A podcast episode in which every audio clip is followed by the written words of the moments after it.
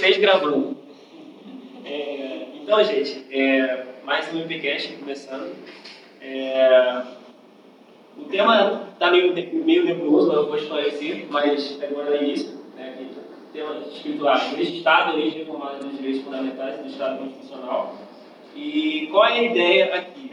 Eu vou trazer um panorama histórico, mas eu vou introduzir também, claro, a, a, aquela questão do debate que sempre tem de a gente pensar. E que, que função histórica que eu quero trazer? A primeira é que, de, que os Dez Mandamentos tiveram uma importância muito grande na, na formação, na concepção do, do Ocidente. Ah, isso me interessou muito, porque uma das coisas que inspirou eu falar essas coisas que eu, que eu trouxe aqui é, foi a palestra do Guilherme de Carvalho, que ele trouxe várias referências de peso nessa área, e lá ele, ele cita lá Nicholas Wolterstorff, é, o John Witt Jr., que são pessoas que estudam essa área do direito religioso e a história do direito religioso, e essas pessoas apontam isso. E até mesmo pessoas de outras religiões apontam essas mesmas coisas. E.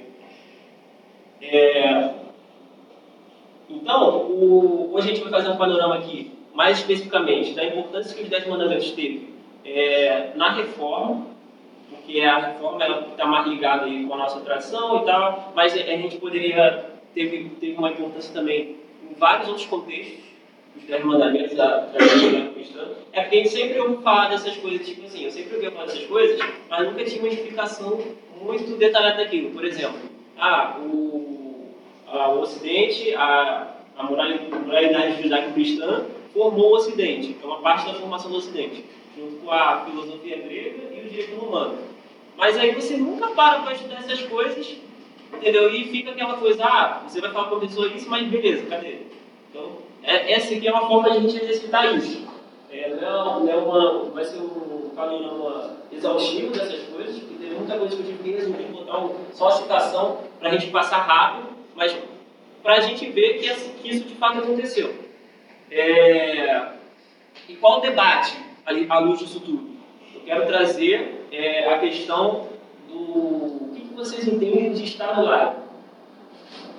À luz de tudo que a gente vai estudar, quero que vocês falem o que vocês é, concepcionam como Estado laico, quando alguém fala assim. É porque muitas vezes a gente fala assim, ah, tem que ser um, um cristão em todas as áreas da vida, beleza. Aí na, na sociedade tem que ser um cristão. Mas aí como você pode parar para pensar, por exemplo, política pública como cristão, como é que você faz? E aí você tem um obstáculo. E a pessoa fala, pô, o Estado é laico, não tem que fazer isso. E aí? O que, tu faz nisso aí? Então, não estou trazendo para vocês falarem agora, né? Estou só introduzindo. É, eu vou começar então pedindo para o Guilherme orar, para a gente começar, definitivamente. Senhor, Santíssimo Deus, te agradeço por esse momento, Pai, onde estamos reunidos para aprender mais acerca da nossa fé. E que isso seja para o louvor do seu nome, não para o nosso ego seja inflado, mas para que isso venha ter um impacto prático, positivo, para que nós possamos viver com Cristo. Sim. É o que eu peço e já te agradeço. Amém. Amém. Então, gente, eu vou abrir aí em Êxodo, fazer uma leitura aqui bíblica, em Êxodo 20. Sempre vai falar da importância dos 10 mandamentos, mas é melhor que a gente lê logo os 10 mandamentos, né? Para a gente se guiar por aí. É, também chamado de decálogo, as dez palavras. Eu vou começar aqui, beleza? Então falou Deus todas essas palavras. Eu sou o Senhor teu Deus e te tirei da terra do Egito, da casa da servidão. Aí vai lá, começa os mandamentos. Não terás outros deuses diante de mim, não farás para ti imagem de escultura, nem semelhança alguma do que há em cima dos, nos céus, nem embaixo da terra, nem nas águas debaixo da terra. Não as adorarás, nem lhes darás culto porque eu sou o Senhor teu Deus, Deus zeloso, que visita a iniquidade dos pais nos filhos, até a terceira e quarta geração daqueles que me aborrecem. E faço misericórdia até mil gerações daqueles que me amam e guardam os meus mandamentos. Não tomarás o nome do Senhor teu Deus em vão, porque o Senhor não terá por inocente o que tomar o seu nome em vão. Lembra-te do dia de sábado para o santificar. Seis dias trabalharás e farás toda a sua obra. Mas o sétimo dia é o sábado do Senhor meu Deus, não farás nenhum trabalho, nem tu, nem teu filho, nem a tua filha, nem teu servo, nem tua serva, nem o teu animal, nem o forasteiro das tuas portas para dentro. Porque em seis dias fez o Senhor os céus e a terra, o mar e tudo que neles há. E ao sétimo dia descansou. Por isso o Senhor abençoou o dia do sábado e o santificou. Honra teu pai e tua mãe para que se prolonguem os teus dias na terra, que o Senhor teu Deus te dá. Não matarás, não adulterarás, não furtarás, não dirás falso testemunho contra o teu próximo. Não cobiçarás a casa do teu próximo, não cobiçarás a mulher do teu próximo, nem o seu servo, nem a sua serva, nem o seu boi, nem o seu jumento, nem coisa alguma que pertença ao teu próximo. Então, gente, é, os dez mandamentos tiveram importância muito grande ao longo da história. E, como eu disse, hoje a gente vai estudar é, que importância eles tiveram, especialmente na reforma, para frente, entender como as concepções, o, a teologia política que se desenvolveu na reforma, vai influenciar todas as questões de Estado constitucional e direitos universais que, e, por exemplo, a, as questões de, de da, da, concepção do, da política como um, um, pacto que vai bater lá em John Locke. Então, essas concepções de pacto, de aliança entre o, o povo e as autoridades, começa com a concepção cristã de pacto. E, por exemplo, como a gente leu em Êxodo, é um pacto. É, Israel ali é dando Estado e igreja junto. Então, Deus não está só dando uma ordem religiosa, está dando uma ordem também. É, é um pacto também jurídico. Porque o, o, Deus libertou eles e agora Ele quer que eles vivam conforme Deus requer. E ele fala que essa. E, e é muito interessante que o prólogo fala tudo dessa relação de Deus com o povo, que é essa relação de, de liberdade. Deus fala assim: Eu sou teu Deus que te tirei da terra do Egito, da casa do servidão. Ou seja, o princípio da lei, dos dez mandamentos, é a liberdade. Deus tirou eles, por isso façam uma determinada coisa. Não é tipo assim, façam e depois eu liberto vocês. Aí já foram libertos. Então, essa concepção aí é, do, do, texto é, é importante. É, aí eu vou começar aqui o texto propriamente, né? No PDF e. Aí eu vou ler aqui. Se numa sociedade como a nossa, moderna, secular e pluralista, nós começarmos a dizer que os mandamentos, ou seja, os 10 mandamentos que a gente está têm uma função pública, as pessoas podem achar que estamos atrás de uma chária cristã. Sharia aqui, gente, é, a Sharia é o, o código da lei islâmica. Então, aí, como eles vivem numa teocracia, a Sharia é, é como se fosse o, o código deles de, de regras civil. Entendeu? Só que é um código religioso que é ligado simplesmente, é uma teocracia. Aí, algumas pessoas podem achar que é uma Sharia cristã, é uma ditadura dos cristãos. E por causa de uma memória histórica, experiências recentes, existe um certo medo de autoritarismos religiosos. Principalmente quando você vê, por exemplo, articulações com a, a bancada evangélica, é, mais, participa, mais, mais, participações evangélicas na política, e você começa, entendeu? É, não estou entrando agora no mérito, mas as pessoas já começam a fazer essas concepções, principalmente com o governo agora está tendo. É, e por isso, falar de uma fé pública, ou uma relevância pública dos mandamentos de Deus, é algo extremamente difícil nos dias de hoje. Tendo em conta esse medo e a facilidade de sermos mal interpretados. Como eu estou falando aqui, se a pessoa é uma pessoa cristã e ela quer ter uma, uma visão política também cristã. Por exemplo, eu não estou falando de esquerda direita, não estou falando de ela pensar é, questões como, como, por exemplo, aborto. Não, você não pode é, pensar aborto como um cristão, porque o Estado é laico. Então, qualquer argumento que você tiver a, é, contra o aborto, você não pode usar a Bíblia, não pode usar nada que seja religioso. E agora a gente vive uma suposta neutralidade que, que agora o, você tem que usar só é, métodos científicos e racionais para comprovar isso. E aí fica complicado. Porque aí, qual, qual é a concepção de Estado laico para você? Uma breve definição. Isso. Como as pessoas entendem, ou o que é eles Acho que é como você entende, não? Como cada um. É, como você entende e como você aplica isso no seu dia a dia. Assim. Para você pensar a questão da relação de religião e Estado, política. Que não tem como é, separar uma coisa da outra, porque o Estado é basicamente também feito por pessoas que professam diferentes fé, tipos de fé. Né? Então, é, acho que há uma, uma desinformação quando as pessoas saem por aí dizendo ah, o Estado é laico. Pô, o Estado é laico, mas não é teu.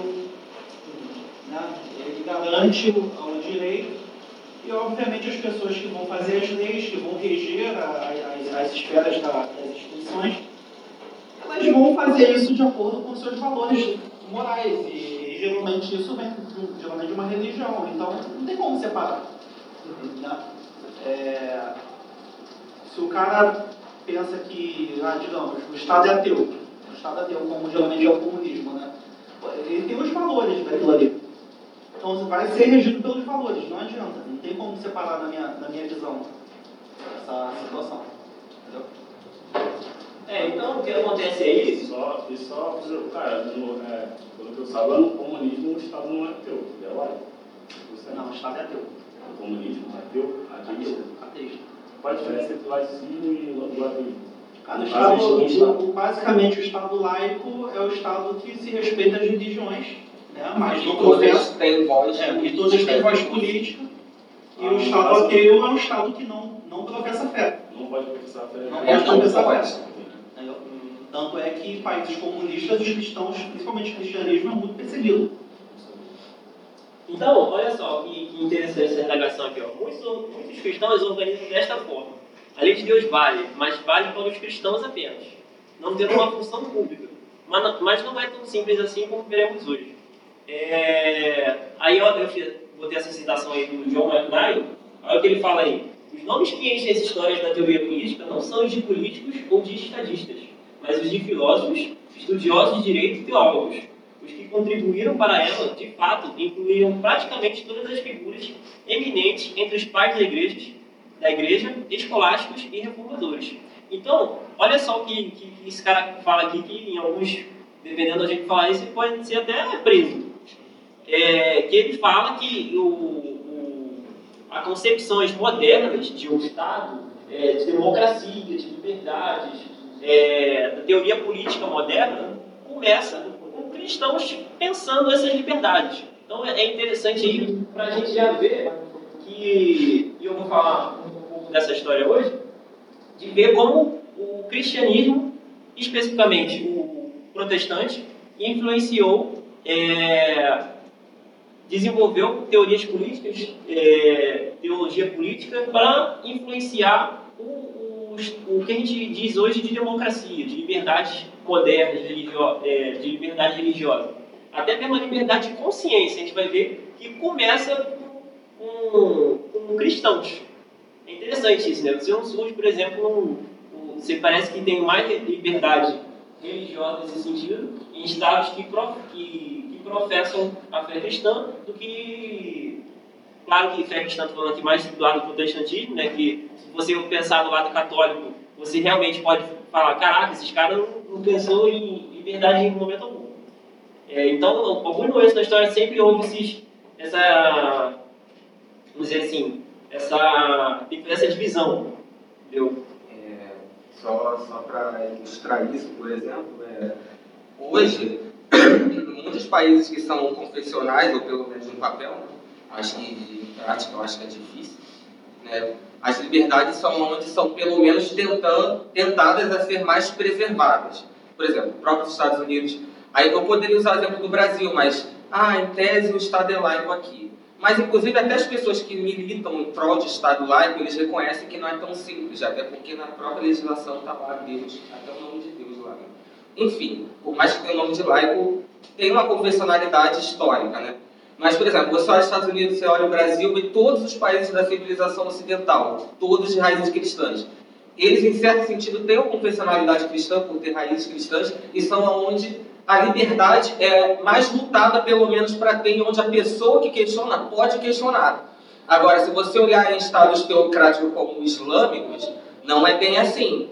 Tem até, por exemplo, Portas Abertas, é um que sempre divulga é, índices de perseguições da igreja e praticamente todos os países são países de raiz islâmica. Não quer dizer que todos os islâmicos são assim. Mas é importante dizer isso. Outra coisa, a democracia, por exemplo, vocês sabem qual o nome da Coreia do Norte, assim, oficial? Se eu não me engano, é Estado Democrático da Coreia do Norte.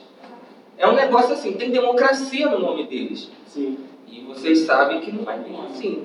E lá é um Estado laico.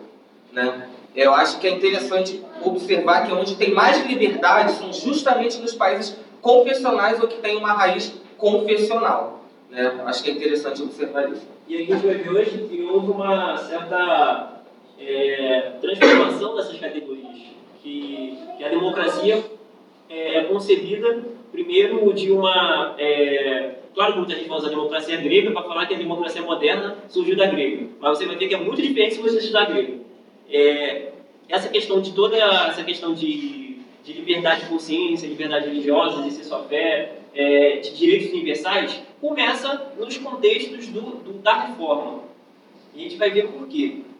Olha aqui, desenvolvimento pré-reforma do pacto político. Os aspectos políticos do pensamento pactual medieval começaram com Agostinho, que via a sociedade construída sobre um pacto de obediência ao rei, um contrato social. Embora Agostinho nunca tenha definido com precisão sua concepção da, idade, da cidade de Deus com respeito à ordem política, é evidente que a relação entre as duas era íntima. Além disso, esse pacto entre os homens e o rei, trazido em parte pelos sacramentos, carregava responsabilidades mútuas, porque ambos estavam sujeitos à igreja. Agostinho proibiu a resistência, ensinando que os tiranos devem ser obedecidos, pois são divinamente instituídos para governar. Aí você vê então um pouco dessa, dessa primeira tentativa na história da igreja de uma concepção do pacto político, de uma teologia política mais robusta. Começa com Agostinho e esse pensamento de Agostinho vai influenciar muitos católicos que vão fazer certas alterações no pensamento dele. E aí, por exemplo, ele falou aqui, é, divinamente instituído, você, você já deve ter notado também que os católicos também vão falar que o rei tem uma autoridade divina, depois que, não necessariamente na Idade Média, mas lá no finalzinho, começando já o, o Renascença, enfim. Aí o rei já vai começar a ganhar um papel predominante. Mas a, a questão é isso. É, então, Agostinho vai predominar esse, esse pensamento de Agostinho durante a Idade Média, vai influenciar os católicos, os católicos vão fazer certas alterações nesse pensamento. É... Aí a gente chega no contexto protestante, que quando a gente fala de reforma protestante, a gente até comemorar ela mês que vem, mais um ano, é, a gente sempre pensa na perspectiva teológica. Tipo assim, o que precedeu a reforma para que ela acontecesse? Mas o que eu vou falar especificamente hoje é, depois da reforma, qual é, o, qual é a conjuntura política que se desenvolveu? O que, aconteceu politicamente depois? E geralmente a gente não dá muito passos nisso. Entendeu? A gente para na questão, tipo, a reforma aconteceu. Mas depois o que, aconteceu? Aí, entendeu? Existem é, certas coisas que a gente vai ver hoje aqui. Olha só, qual é a discussão do contexto protestante? Pensa agora, reforma. Você não está mais no século XXI, você está no século XVI. Agora, tudo que fala de, de data, agora você está no século XVI. 1500 e alguma coisa. Aí, 1517, reforma. Aí, década de 20, o que, que acontece depois? Começa uma discussão, porque começa uma crise de... Você pensa, por exemplo, comigo. Começa, é, você tem um Estado, todo mundo é católico. Aí surge o protestantismo. Aí uma figura mais nobre, como Lutero, começa a surgir os luteranos. E aí, começa os príncipes, que era católico, a virar protestante. E começa uma reviravolta, né? Porque agora o, o príncipe protestante não vai aderir a certas coisas do, por exemplo, do Sacro Império Romano lá, germânico, é, que ele dizia. E aí vai começar uma, uma, um debate, né? Uma, uma certa revolta. Que a gente vai ver que vai culminar no, na contra-reforma do Concílio de Trento. De Trento. Enfim. que debate, né? é para pau e pedra mesmo. É, pau e pedra. Mas, tipo assim, é, a gente vê muita gente sendo morta, né? Gente sendo morta, é, revolta acontecendo e tal. Mas é, também, todos os, os, os, debates que aconteciam, era a gente escrevendo. Tipo assim, tentando. Você mandava uma carta, o protestante mandava uma carta, o imperador mandava, o príncipe católico, sei lá, mandava outra carta, é, reafirmando, refutando, falando que não concorda, e ficava nisso. E a coisa ia ficando mais, mais quente. E aí, qual era o, contexto, assim? É, até, cristão, até que ponto o cristão deve se submeter às imposições do Estado anticristão e herético. O Estado é a autoridade última, então esse é um contexto que se dá ali, é, que, que, você vê que é um cenário propício que pode se dar. Por quê? Porque são católicos e protestantes brigando, que, querendo ou não, mesmo tendo muitas diferenças, eles estão dentro da mesma tradição judaico-cristã ali. Então eles assumem é, uma divindade, eles assumem o, o mesmo Deus. Então, você tem um pano de chão para você fazer toda essa, essa briga aí, né? Que você tem um, vamos dizer assim, é, no contexto agora, por exemplo, é, se você começa a questionar a autoridade, por exemplo, de um Estado que não, não é confessional. Aí você não pode fazer isso nesse contexto aqui, entendeu? Como, como hoje. Mas você vai ver, como por exemplo, qual, é, qual era a posição de Lutero? Com relação à resistência, Lutero, até 1530, estava comprometido com a proibição agostiniana de qualquer resistência ao rei. Ele aceitava um juramento condicional a um líder circular, mas sem resistência pessoal legal. Assim, Lutero absorveu a tradição de aliança medieval em termos da relação entre reis e súditos cristãos. Então você vê que Lutero, no primeiro momento, ele assumiu uma posição meio que de Agostinho, né? De, de uma relação de, de aliança medieval e tal, aquela tradição medieval e tal. E aí, qual é, o que está falando aqui de resistência ao rei? Que os luteranos, no primeiro momento, eles não aceitavam a questão da revolta popular ou da resistência popular, mas sim da resistência representativa. Olha só, por quê? Porque Lutero vai ter uma mudança no pensamento dele aí. Lutero mais tarde concluiu que os poderes menores que resistem ao poder superior estavam em consonância com o evangelho se o príncipe estivesse errado. Se uma autoridade governante labora em erro, Lutero apoiava a objeção de consciência. Mesmo que um príncipe não tivesse razão, seu povo, ainda assim, estaria obrigado, obrigado a lhe seguir? Resposta: não, pois a pessoa nenhuma convém agir contra o direito. Antes devemos obedecer a Deus, que quer o direito, mais do que a homens. Então você vê que essa questão do direito já começa o quê? A, a, a reverberar o quê? De Deus, e não da igreja. Então já começa as coisas a mudar aí. E aí, no, Nessa década aí de, de 20, década de 20 do século XVI, gente. Década de 20 do século XVI, surge então a Liga da Esmalcada. Esmalcalda. É, tem dois L's. Esmalcalda.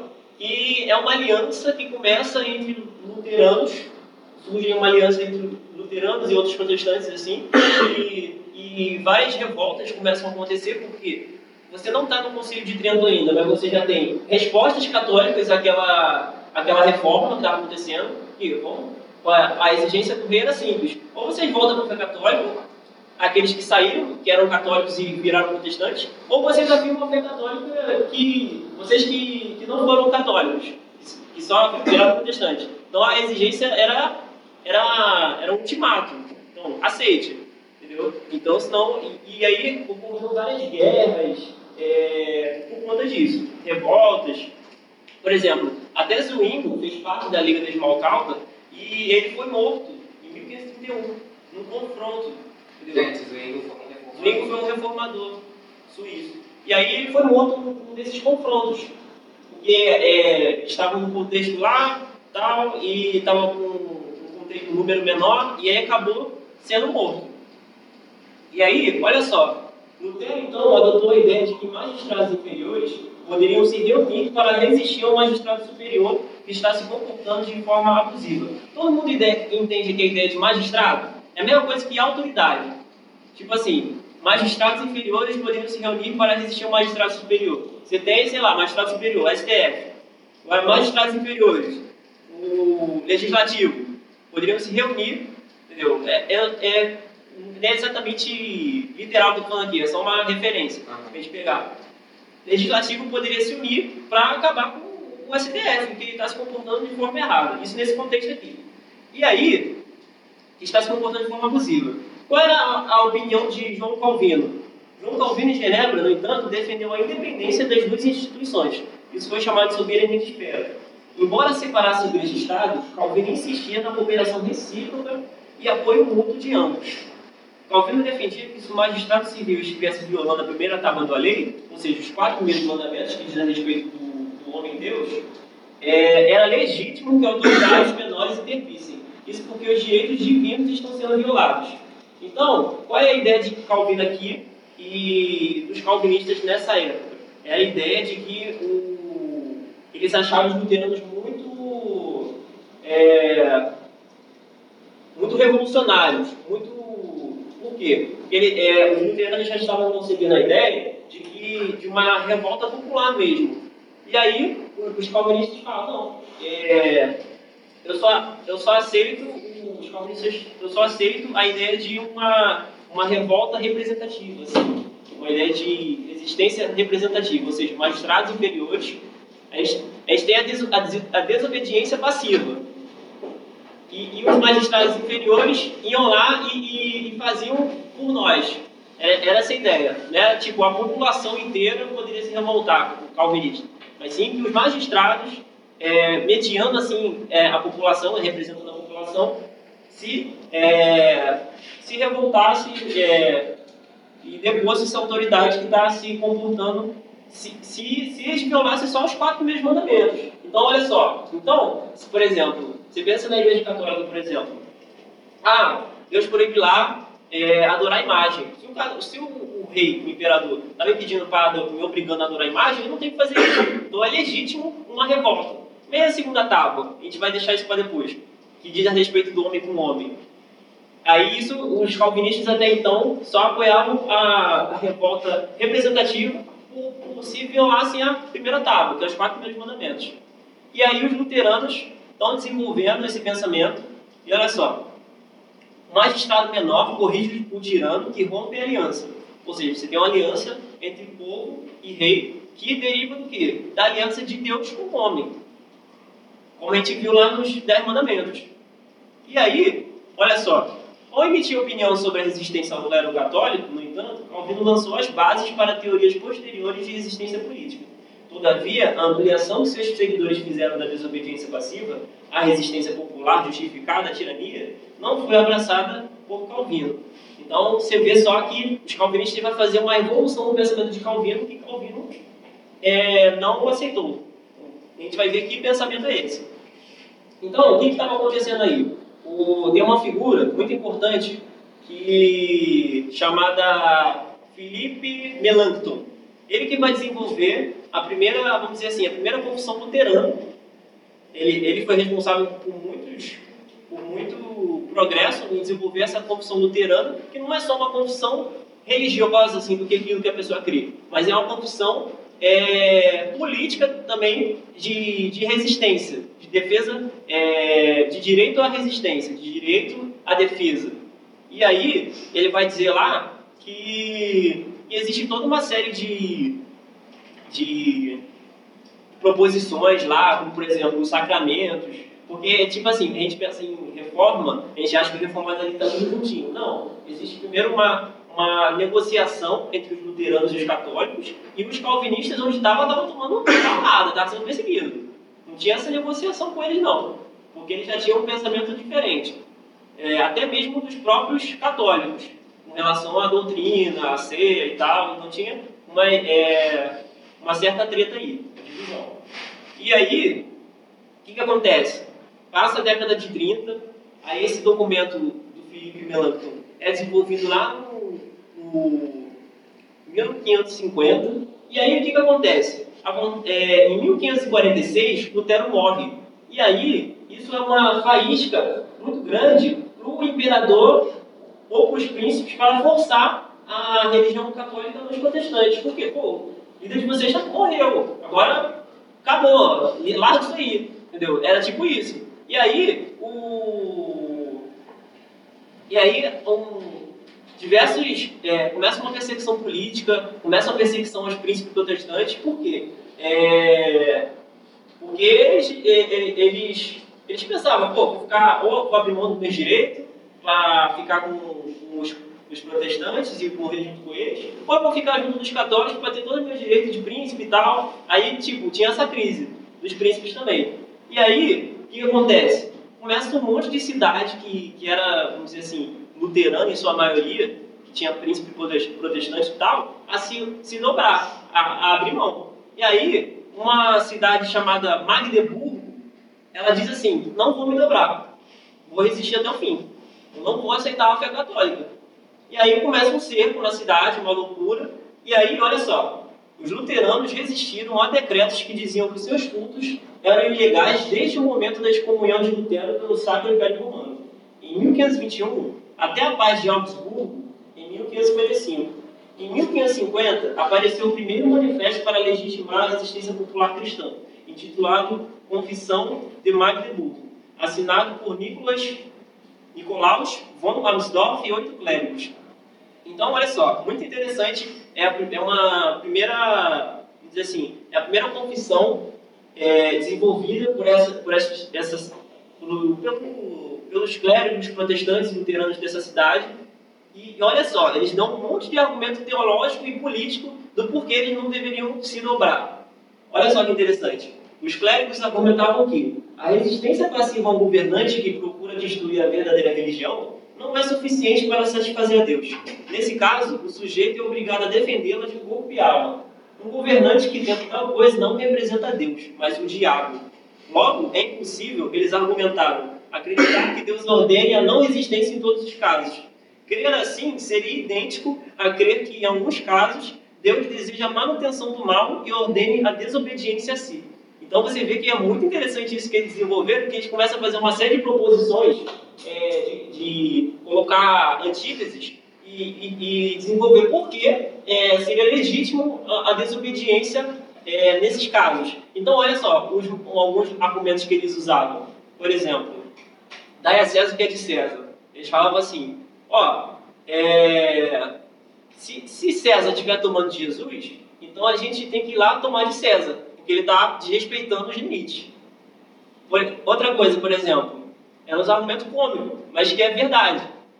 Quinto mandamento, honrar o pai e a mãe. Aí os argumentos deles eram assim, você aprende a honrar as autoridades, ou seja, os governantes, honrando o pai e a mãe. Agora, se você tiver autoridades ou pais que existe uma promessa atrelada ao quinto mandamento, que é o quê? Se você obedecer seu pai e sua mãe, ou as autoridades, seus dias irão bem na terra. Agora, eles falavam assim: a gente não tem que obedecer é, autoridades que vai reduzir nossos dias na terra. Entendeu? Era muito interessante isso. Então, é, é, é alguns argumentos que eles usavam. Por exemplo, Romanos 13. O propósito do, da autoridade é o quê? Promover o teu bem e punir o mal. E se a autoridade estiver promovendo o mal, e não tive mais promovendo também. Aí essa autoridade é, perdeu a jurisdição dela. Então eles usavam esses argumentos bíblicos para legitimar isso. Muito interessante. E aí, é, esse cerco dura uns três anos, e aí o que, que acontece? O mais inesperado acontece. O príncipe que estava cercando a cidade é, concorda com os, com, com os protestantes. E aí o, a cidade acaba o cerco e é considerada uma vitória para os luteranos. E aí isso explode para as outras cidades, porque é, é a primeira resistência legítima que conseguiu ser efetivada, que deu certo. E aí, olha só, os huguenotes na França. A notícia sobre a bem-sucedida teoria luterana da resistência logo se espalhou para as terras calvinistas. A opinião de que justificava a resistência, se a oposição ao magistrado fosse conduzida por magistrados inferiores, legalmente autorizados, foi amplamente aceita. Pouco depois da morte de Calvino, autores franceses e outros seguidores de Calvino ampliaram sua perspectiva aliancista a seu fim lógico de resistência popular organizada à tirania. Estão entendendo aqui, até aqui, gente? Então a gente está aqui no, no, século XVI.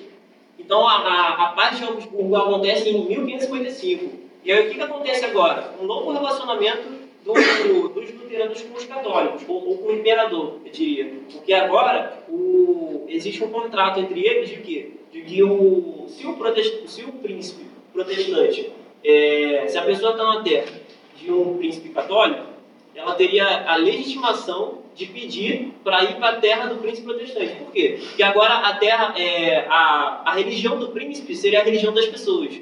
Então, se, se eu sou católico e estou numa terra de um protestante, então seria legítimo eu levar minha família, meus bens, para a cidade do príncipe católico. Está entendendo? E a, a, mesma coisa, o mesmo contrário, a mesma coisa. Se uma pessoa protestante está, num, está numa cidade do príncipe católico, ela teria a legitimação, a liberdade de levar toda a sua família, seus bens, para a cidade do príncipe protestante, virou protestante. Então, só que agora, como eu disse, os calvinistas não estavam incluídos nesse, nesse contrato aí, não. Onde os calvinistas estavam, estavam sendo perseguidos, passando aperto. E só em Genebra que tinha uma maior liberdade, até Genebra vai ser conhecida como uma cidade de refugiados por conta disso. Que tinha uma certa liberdade disso. Então, como a gente viu aqui, Huguenotes na França. Huguenotes, gente, são os calvinistas franceses. Esse nome complicado aqui. Então, essa teoria se espalha logo para as terras francesas e. E o povo lá também estava passando aperto. Como vocês sabem, a França nunca aceitou a reforma. Sempre foi resistente à reforma. Então nunca houve um desenvolvimento muito grande lá de protestantismo. Só que tem uma pessoa que estava pensando diferente. Olha só, Christopher Goodman, uma das maiores e importantes figuras, uma das mais importantes figuras do puritanismo inglês, Professor em Cambridge, expulso de lá por conta da reforma, residiu em Genebra durante seu exílio no continente, convivendo de forma muito próxima ao John Knox, uma vez que ambos eram pastores da comunidade anglófona, acho que é assim que fala, de exilados. Goodman, em seu tratado de 1558, Como poderes superiores devem ser obedecidos, se concentrou nos direitos do povo e liberdades divinamente ordenadas. E olha só que interessante, gente. Se, por um lado, as teorias de resistência luteranas estava indo com um lado de, de defesa, é, defesa pessoal, de defesa, é, direito à resistência, de, de, você, direito de você resistir ao, ao, autoridade abusiva, ao rei, é, o Goodman estava indo para um outro lado. Ele estava indo para um lado de direitos do povo. Interessante. Olha o que ele fala aí. Isso é uma citação do John Witt, que, que, que faz do livro dele. O povo não deve sofrer que todo poder e liberdade sejam tirados deles, e assim tornarem-se bestas sem julgamento e razão. Isso, claro, está fazendo uma alusão a um governo tirano autoritário. Pensando todas as coisas serem ilícitas, que seus governantes, sem exceção, os comandam. Sejam eles nunca tão longe da razão da piedade. Deus não sofrerá que os direitos e as liberdades que ele deu a todo o seu povo sejam tirados deles Quais são esses direitos e liberdades que Deus deu a todo o seu povo que não podem ser tirados deles, que não podem ser literalmente alienados? Ele usa essa palavra. Olha só, a primeira vez que a palavra alienado foi sendo usada com questão a direito. São os direitos inalienáveis estabelecidos na Bíblia, particularmente nos Dez Mandamentos. Esta era a fórmula dos direitos de Goodman. Nada que Deus exija no decálogo pode ser proibido pelo magistrado e nada que Deus proíba no decálogo pode ser exigido pelo magistrado. Então você vê, gente, que essa questão de direito já tem uma evolução muito grande com o Goodman. Ele começa a falar então de, por exemplo, o, ele fala de nada que Deus proíba pode ser exigido, nada que Deus proíbe pode ser exigido. Então isso é muito interessante se você parar para pensar, por exemplo, assim. Então o, o o, ele, ele, desenvolve uma série de direitos que eu não citei aqui. Ele fala, por exemplo, é, o, o, governante, por exemplo, não pode é, me proibir do direito de, de adorar Deus, o direito de Deus de ser adorado. Deus, é, o governante não pode me proibir o direito de, de, por exemplo, de guardar o sábado. Então, essa questão do, do, do domingo, depois vai ser modelado, também tem essa raiz aí, o direito, que está dentro dos dez mandamentos. O direito, por exemplo, da vida. Não posso ser, eu tenho o direito de não ser morto, não matarás.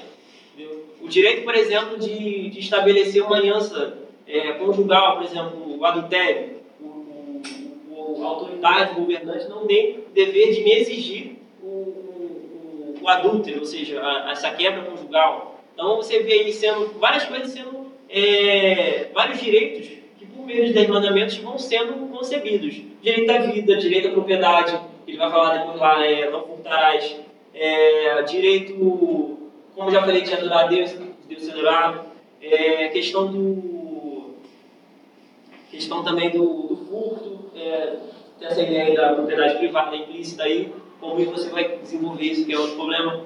É, então você vê essas coisas, esses direitos aí, nascendo por último. Assim, pensando na questão dos direitos. E, que, e, então, são calvinistas pensando, mas além do próprio Calvino. Então, é um desenvolvimento muito interessante. Olha só. É, os principais monarcômacos. Os teóricos da resistência francesa da época foram chamados de monarcômacos. Como eu já disse, é, resistência francesa está aqui muito falando também dos calvinistas franceses, que tinha muito calvinista na França sendo perseguidos, e por isso eles estavam desenvolvendo também teorias de resistência. Exatamente, né? Ah, vou morrer sem resistir. Entendeu? Tem que fazer uma coisa. Termo que significa inimigos do monarca, ou combatentes contra o rei. Eles uniram a concepção medieval de que os magistrados foram criados para o povo, e não para seus governantes, e produziram três grandes clássicos do, dos monarcômatos. Os argumentos do Benozzi em favor de um constitucionalismo que limitava o poder do rei e defendia a consciência individual foram apresentados pela obra de Franco Galli, de Francisco Rotman, 1573, pelo escrito do, dos direitos dos magistrados e os deveres dos súditos, de Teodoro Beza. Muito interessante, gente. O Teodoro Beza, está mais escrito aí mais à frente, é, era o sucessor de Calvino. E, e, e, o Beza também, como os outros calvinistas, achavam os luteranos muito é, extremistas no pensamento deles. É, para Beza, a, a, resistência legítima só seria legitimada se eles, é, como eu já li, se o governante é, transgredisse os quatro primeiros mandamentos, que diz concernente a Deus. Ah, mas se o governante, por exemplo, é, é, transgredir a segunda tábua, para ele não era, é, não era motivo, não era é, legítimo que é, houvesse essa revolta, essa deposição do, do, autoridade. Só que aí acontece uma coisa que a gente vai ver, que vai mudar o pensamento dele. A gente vai ver o que é. Olha só. E pela obra, tá, falei já dos direitos dos magistrados e deveres dos súditos, essa obra dele aqui tem uma coisa engraçada. Olha só. A obra, na verdade, o nome original seria o, os deveres dos magistrados e os direitos dos súditos. Só que aí, para não ser censurado, ele coloca o quê? Direito dos magistrados e os deveres dos súditos. Entendeu? Sério? É. É um gênio. É um gênio. Aí tem toda essa questão aí. Porque, porque quando começa o livro dele, já começa falando dos, direitos, dos deveres dos magistrados. Entendeu? Só é, aquele, é aquela coisa, né? De que acaba no livro uma coisa, mas quando abre é outra. Entendeu? É isso daí que ele fez. E pela obra mais radical, Vindicação contra Tiranos. Vindicaire contra Tiranos, sei lá, não sei ler francês. De Filipe Duplessis Mornay. Então essas figuras aí também são muito importantes, que acompanham toda essa trajetória calvinistas que desenvolveram essas coisas. O Teodoro Beza é mais reconhecido daqui, né, por ser o próprio é, sucessor de Calvino. Aí tá, o que, que essas obras aí desses caras, o que, que eles defendiam? Que autorizavam a rebelião individual com base na razão explicitamente religiosa, de que Deus poderá levantar novos libertadores fora do marco constitucional. Olha só o que eles estão falando aqui. Com imponente seriedade, Mornay e os monarcômacos estabeleceram os quatro grandes princípios: soberania da nação, contrato político, governo representativo e a separação de poderes. Olha só, gente, século XVI. Olha só o que eles estão desenvolvendo. Não chegou nem Revolução Francesa ainda. E a galera fala que isso tudo surge na Revolução Francesa, né? mas enfim.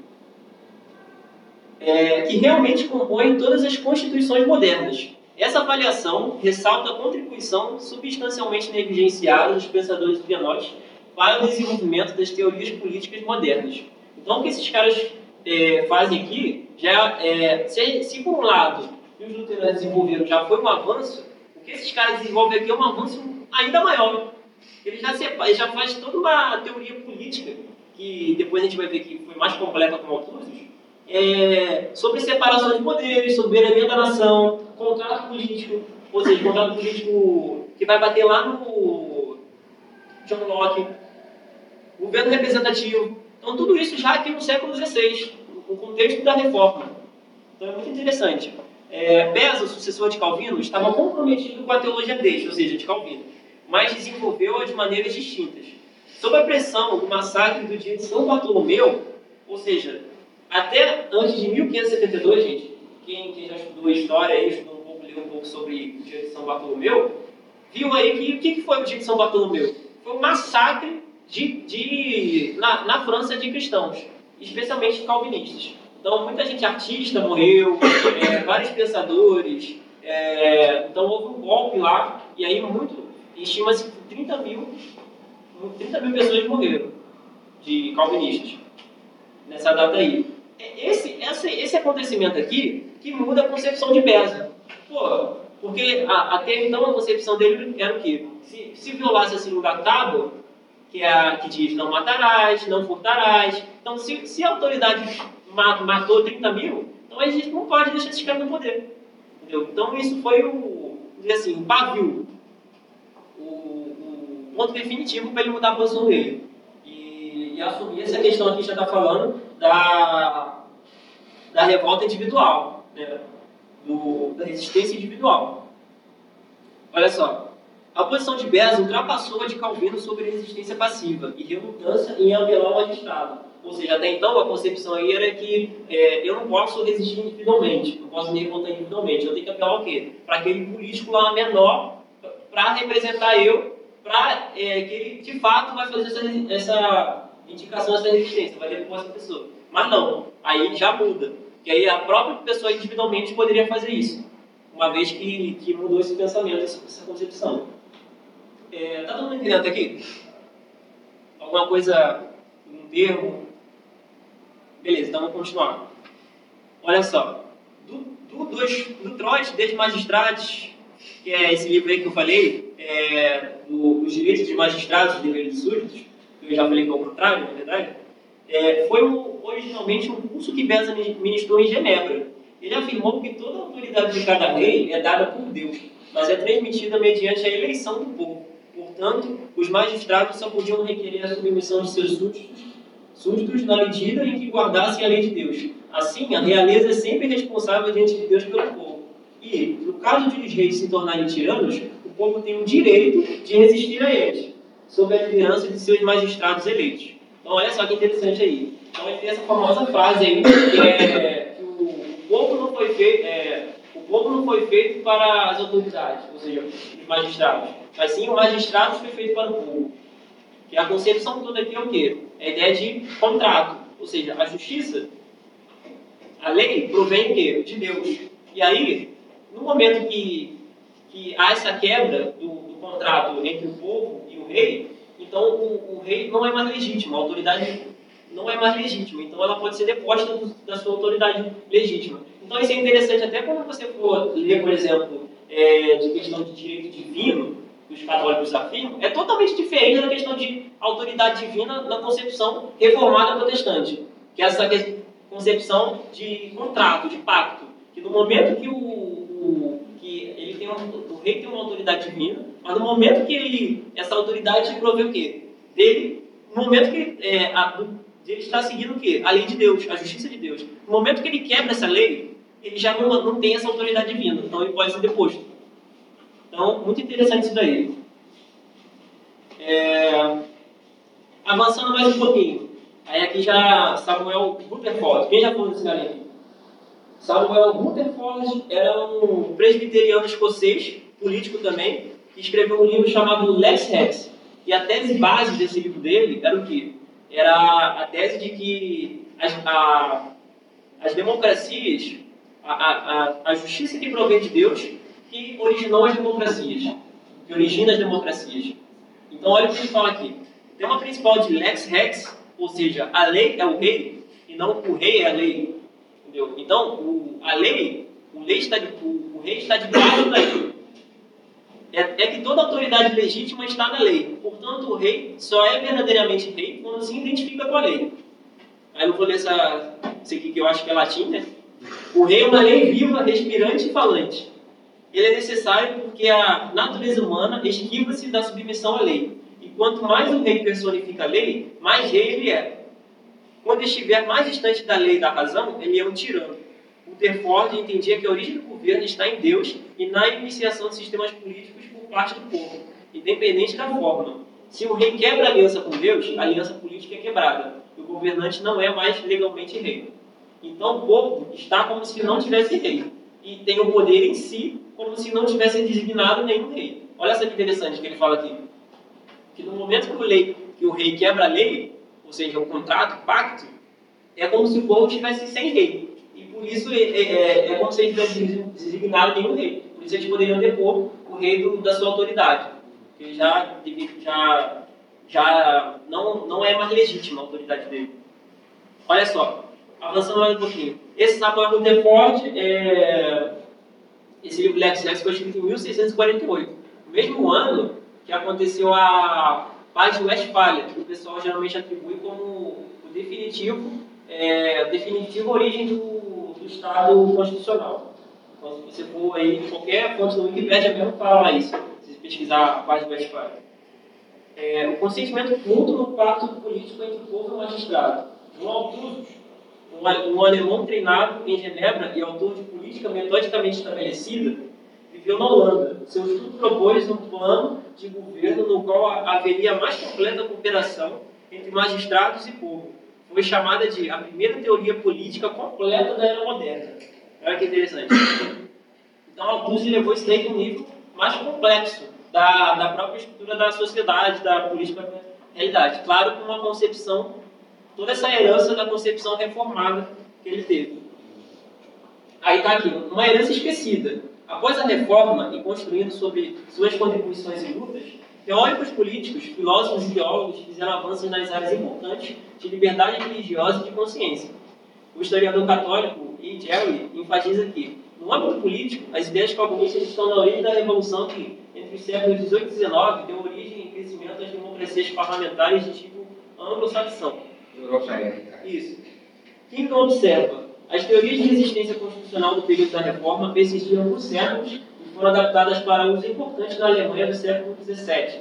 Por exemplo, Althusser e na Inglaterra, por exemplo, John Locke. Versões delas ajudaram a apoiar as revoluções americana e francesa do século XVIII. Traços delas permanecem até o presente. Independente de concordarmos com ele ou não, como seu Jock, Marcelo, estudiosos eminentes atribuíram a fundação da América ao reformador de Genebra. O historiador alemão Leopold von Ranke, João Calvino foi o fundador virtual da América. Essa parte aqui é interessante. Ó. Mais recentemente, John Witt Jr. mostrou como o embate da reforma calvinista pelos direitos humanos em termos de lei e religião influenciou a Europa e, por fim, a América. Não é insignificante que o único clérigo assinado a Declaração de Independência dos Estados Unidos, John Witherspoon, fosse presbiteriano e descendente direto de John Knox. Olha só, a reforma mudou profunda e permanentemente o debate sobre a relação entre igreja e Estado, ao edificar sobre um antigo legado cristão de como ocorre a interação entre as duas instituições, em uma volátil época de mudança, a reforma legou ideias e teorias para as gerações subsequentes no Ocidente que continuam em todo o mundo até hoje. Além disso, há um valor duradouro nas ideias políticas de Calvino. Contudo, pode-se lamentar a contemporânea falta de apreço pelos fundamentos históricos dos direitos humanos, incluindo as contribuições feitas pela tradição protestante. Hoje, o pensamento moderno dos direitos humanos está em grande medida desprovido de fundamentação crítica. As grandes narrativas teológicas da reforma protestante também estão invisíveis nas declarações e convenções de direitos humanos das últimas décadas. Uma nova fundamentação crítica para os direitos humanos é necessária se toda a tradição não for explodir em dezenas de desejos subjetivos conflitantes que não têm autoridade real. Na realidade, nunca poderão ser implementados. Olha só o que fala aqui. Então, depois disso aqui já é treta, já. É... Então, por que, que eu trouxe tudo isso aqui como esse panorama histórico? Que há, de fato, uma, uma, uma ingratidão com toda essa herança é, reformada do, do cristianismo como um todo na modernidade. Então, você não vai estudar isso na escola, seu professor não te falou nada disso, provavelmente. E, e aí, o que, que acontece? É, o que acontece aqui no século XVI e XVII, no início ali, é, vai ser é, pegado emprestado, o capital emprestado pelo iluminismo, pelos teóricos lá da Revolução Francesa. Eles vão pegar tudo isso, essa, essa você imagina você ficar trabalhando a vida toda para fazer uma coisa, aí o cara pega a tua teoria e, e ganha toda a fama. Entendeu? É tipo isso, né? É tipo o que a gente falou no último MPCast, né? Que tinha um carinha que, que não foi dado que, que fez a, a teoria da evolução primeiro, né? da- das espécies. Ele fez primeiro, aí Darwin pegou todo o crédito. É tipo isso que a galera tá fazendo aqui. É, Eu na... acho que gente só publicou primeiro. Só publicou primeiro, é. Eles fizeram ao mesmo tempo, eles eram contemporâneos. Sim. Então, é, é basicamente isso que acontece com relação aos direitos humanos, às liberdades individuais, surge no contexto religioso. Então, você pensar teoria política, por exemplo, de um Estado laico, nas concepções que a modernidade traz, já traz diversos problemas. Porque, por exemplo, se nós vivemos numa sociedade que está constantemente rejeitando a tradição, a civilização é, judaico-cristã, é, coisas como, por exemplo, direitos inalienáveis e direitos universais, que é a mesma coisa, vai começar a você vai começar a ter uma visão mais baixa da vida humana. Consequentemente, esses direitos vão sumir. Então, você vai ter que substituir isso por uma nova civilização, com novos valores. Então, o debate que eu quero trazer aqui é por que laicismo e laicidade são posições diferentes? Para vocês, vocês, no primeiro momento, antes de ler, vocês identificam algum, alguma diferença esses dois termos? O que, que vocês acham? Laicismo e laicidade. Mesma coisa? Não, não é a mesma coisa. É, a laicidade, na, na sua história, a intenção foi essa separação da, da influência religiosa nesse sentido, mas como o próprio texto disse, né, de terem ainda uma relação mútua ali, de comum acordo, digamos assim. Sim. né? A laicidade, a ideia da laicidade, se vocês forem ver a história dessa palavra, a intenção dela era que, por exemplo, todas as religiões, todas as formas de ver teriam voz numa democracia e se fosse, dependendo da visão, fosse mais bem representada no sentido de, sei lá, mais querida, por exemplo, numa eleição, ela não estaria errada de estar, a partir da, da posição que ela ganhou por uma, uma grande maioria de votos, professar a partir do que ela crê. E aí serve para qualquer religião. Qualquer religião e não religião, porque ele também, de certa forma, é religioso, é religioso também. Né? Não tem como fugir dessa, desse tipo de coisa. É, já o laicismo é esse argumento né, de que, na verdade, um Estado laico é um, um Estado sem religião e sem influência religiosa. E não pode ter influência religiosa porque isso é imoral. É um tipo de. É o que ele quis dizer com o Estado ateu, que o Leão Início quis dizer com o Estado ateu. Sendo que isso é impossível porque a própria raiz é religiosa. Né? Eu acho que. Eu ia falar outras coisas, mas deixa para depois, quando você ver sobre o texto de universidade. Na verdade, é uma forma de você tentar fazer política é, neutra. Eu gosto de fazer política neutra. É uma estratégia tipo assim.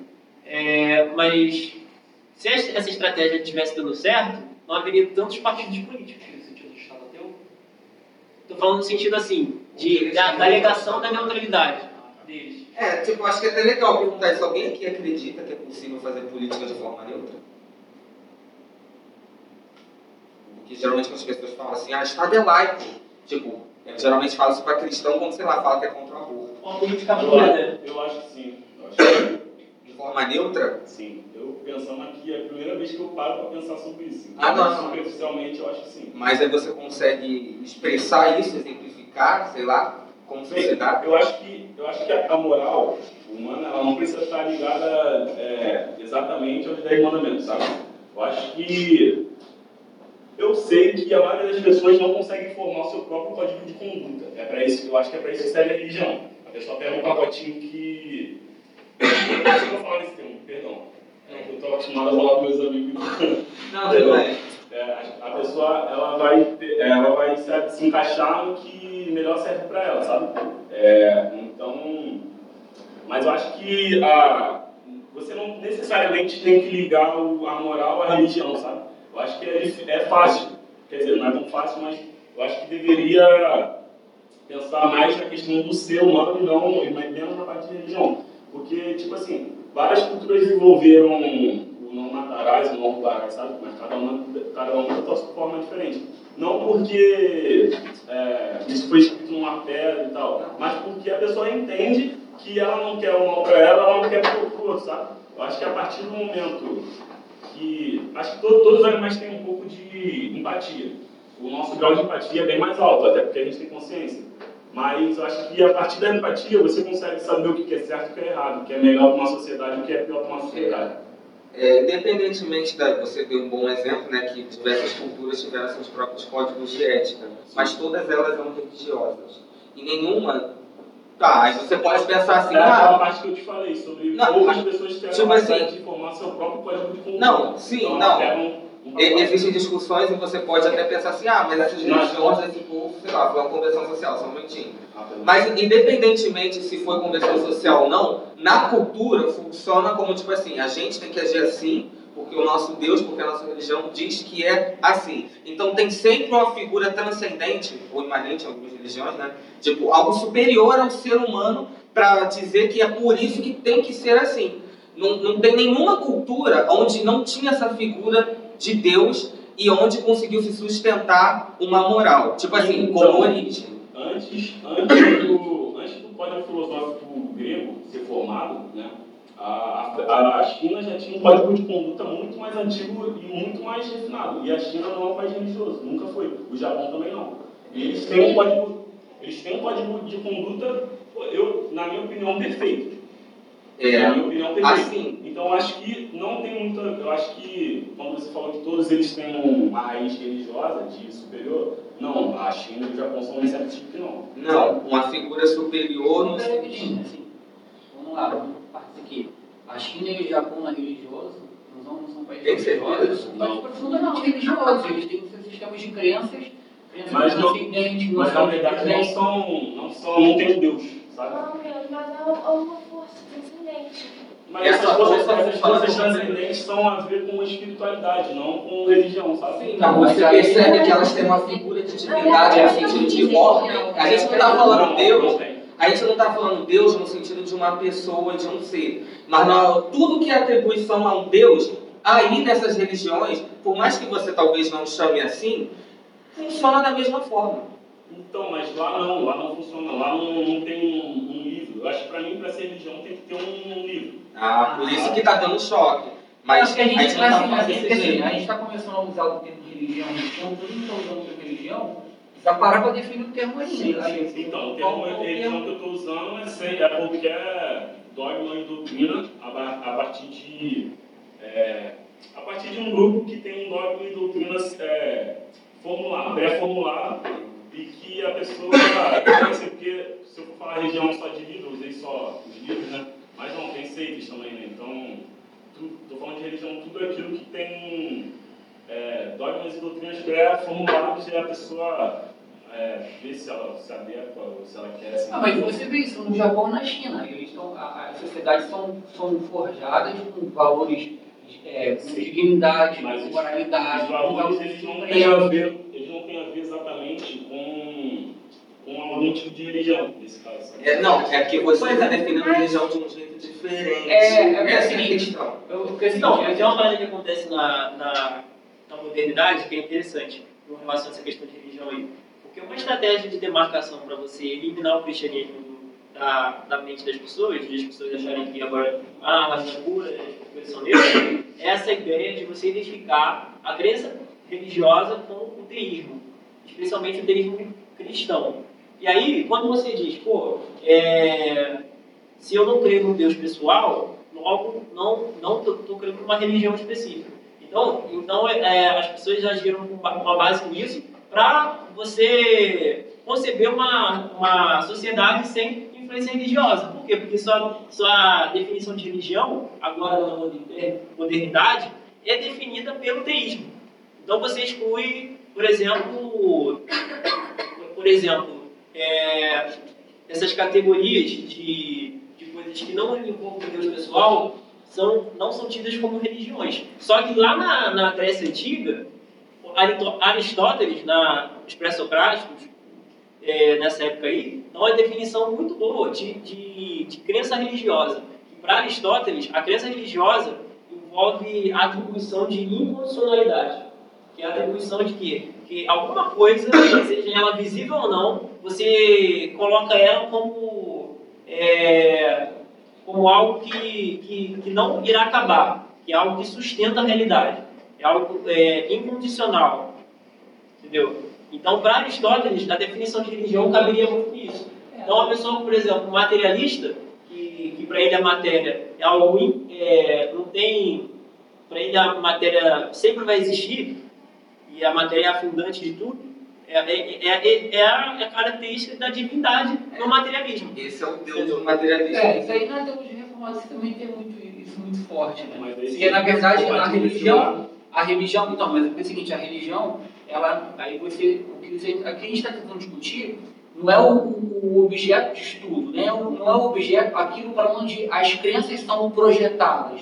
mas é a maneira como você se, se relaciona com algo. Você se relaciona de maneira religiosa com qualquer coisa. Não precisa ser um Deus, pode ser um Deus, dois deuses, três deuses variados, pode ser um Deus masculino, feminino, Pode ser né? você mesmo. Pode ser você mesmo, pode ser números, que agora dos números. né? É. De deuses. É, entendeu? Então, nesse sentido mais amplo de religião que a gente está trabalhando aqui, vo- você, as pessoas têm. Né? Dá pra- a- a- Por exemplo, Não, é, mas inclusive, inclusive você tem já hoje em dia é, pessoas estudando na sociedade e percebendo que existem religiões seculares. Então, existem é, é, pe- muitas pessoas acabam se, é, se relacionando de maneira religiosa com algumas coisas, com alguns valores da modernidade e que existem rituais por trás disso. Sim, Rituais e liturgias. É. na, na Aristóteles, eu, É, eu, eu, é, dei o- faz eu, dei o- sentido. eu dei o exemplo de Aristóteles, e para Aristóteles, o que, que Aristóteles consi- considerava divindade? A razão pura.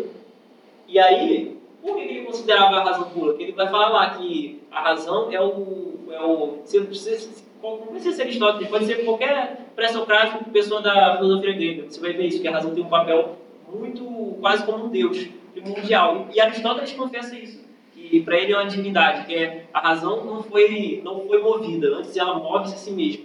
Ou seja, é aquela coisa que, que ela mesma se mantém, entendeu? É uma coisa que não foi impulsionada, mas ela mesma se impulsiona.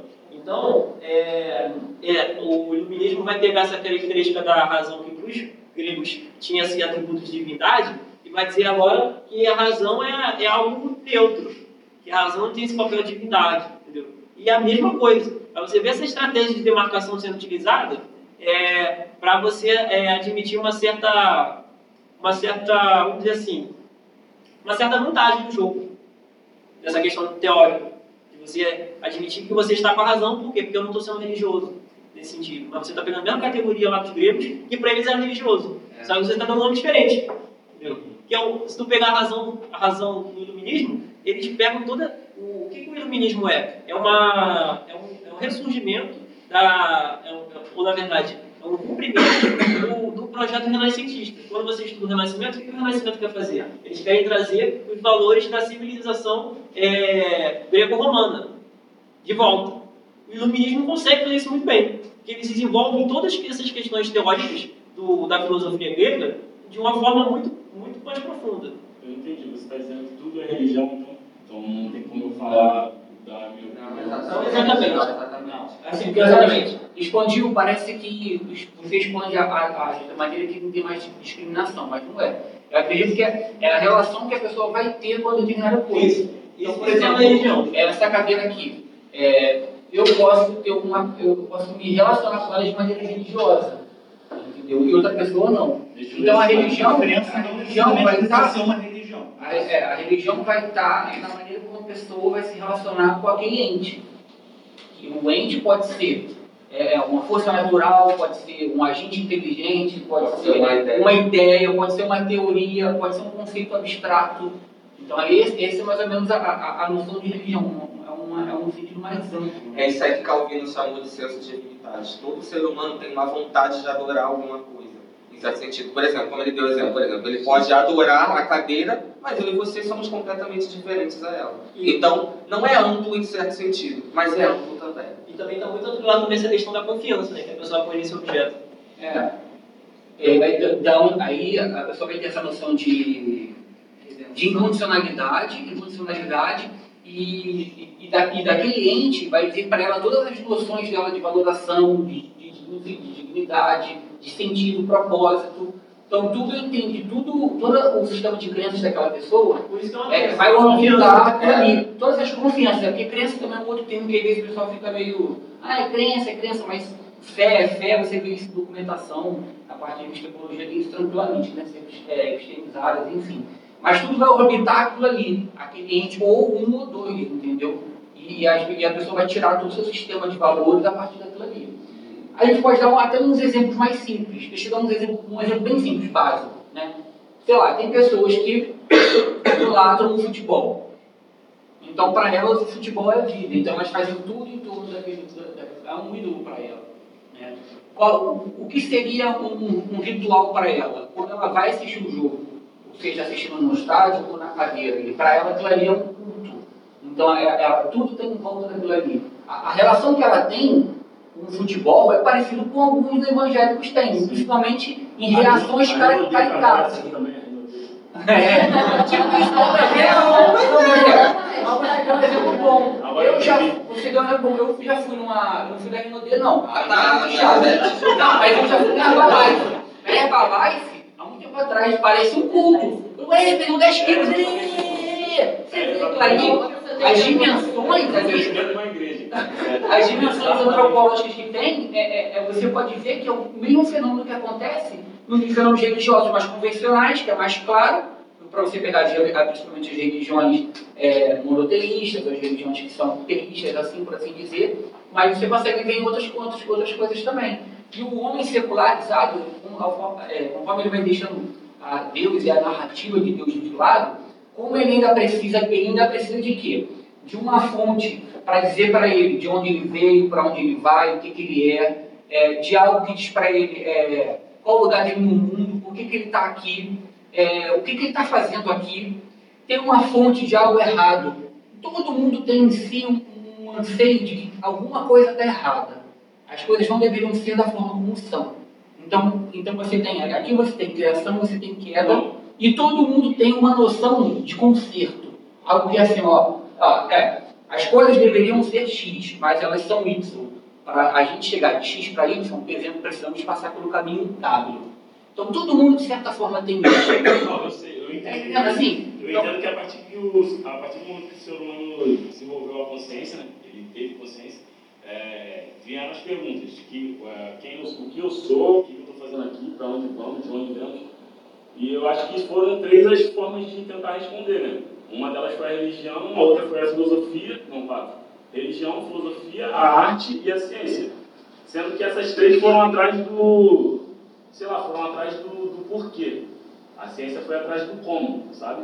Então, acho que para o ateu, Deus é a ciência, praticamente, né? A religião do ateu é praticamente a É, de ciência. certa forma, A relação não é a mesma com É, sim. qualquer Aí, religião. não necessariamente o ateu, né? Se, por É. você pegar ateus mais, mais sofisticados, aí eu poderia usar o exemplo Luiz Luiz Pondé, por exemplo, né? ele, não, ele não é um cara que vai, vai encontrar na ciência, no conhecimento é científico. É um filósofo, Não, mas qual deles? Tem, tem, tem três famosos. Não, o Luiz Filipe Tem Pondé, moderna. tem o Mário Sérgio Cortella, o Luiz Filipe Pondé, o Cláudio Barro Filho, é o Luiz Filipe Pondé. O Barro, o Barro É o Joaquim que tá É, o José Augusto, exatamente, era o Tim Maneiro, é. Exatamente. cara. É. Os quadros você vê Calvino e Arminio lá na, na sala dele. Aí, peraí, deixa eu só. Aí nós estávamos sobre ciência. Tanto que, assim, na verdade, é, a pessoa que vai encontrar na ciência, vai tentar substituir a, a ciência pela religião, né, aí o que a gente pode chamar, e que muitas correntes filosóficas também, você encontra isso sem, sem dificuldade nenhuma, não é uma coisa assim de gueto que só sai dentro de, de círculos religiosos, é o cientificista. Então, o cientificista é o cara que vai acreditar que toda a realidade, o que é real para ele, é real por tudo aquilo que a ciência consegue medir, aquilo que a ciência consegue prever, aí ela tudo que ela tudo tudo não que é o é físico. É tudo que é físico, tudo que é material. Então é o cientificista. Entendeu? Agora, assim, dessa de ateu você tem os mais variados. Entendeu? Assim, Não só, só generalizei mesmo. é, não, mas é só um exemplo, assim, mas realmente, você tem a- essas dimensões da existência humana, como científico, o, o- o cultural, por exemplo, o, ar- o ar- cultural artístico, né, o filosófico também, são todos, são todos empreendimentos humanos, né, atividades intelectuais, que ficam tentando responder perguntas e fazer novas, novas é, é, responder respostas, né? E fazer novas perguntas, né? Realmente. Só que aí, aí, é aí também, tanto na relação científica como nas outras, a gente, é dificilmente, não é que dificilmente, existem pessoas que acham que um único campo conseguiu dar conta de tudo. Então, às vezes, o camarada acha que filosoficamente ele consegue responder todas as coisas. Ele acha que a filosofia consegue tocar o tudo. Então, ele reduz toda a realidade ao discurso filosófico. Mas E assim como o cara- atrelado à espiritualidade também. Eu não consigo ver filosofia não atrelada à espiritualidade. É, é porque o- os- as questões existenciais, que é merda de tudo são no mundo, São né, intrapessoais. geralmente está é, geralmente está tá atrelada à atividade filosófica. A própria filosofia, por exemplo, ela, ela- você pode dividir ela em três grandes ramos. Né? A teologia traz o conhecimento, a metafísica, que fala sobre é, as estruturas fundantes, e a. Ontologia. Ontologia. não, é a ética. Ética. Estética. Fala da moral ética. ética. Que são as três, é é a classificação. É, Básica. voltando, voltando assunto que a gente já fugiu muito. É, É, é, É, pra mim, então, é, só pra esclarecer né, meu pensamento, eu acho que você não precisa de um código de conduta pré-formado para você ter noção da. para você ter ética, sabe? Eu acho que a empatia, ela dá conta disso. É, mas uma, uma coisa que é desafiadora, por exemplo, a gente ainda não viu uma, uma população, um grupo de pessoas se desenvolvendo a parte de qualquer código ético que nós conhecemos hoje. E assim, a gente tem vários códigos éticos. Eu acho que o códigos- código ético uma coisa e código religioso é Não, que então.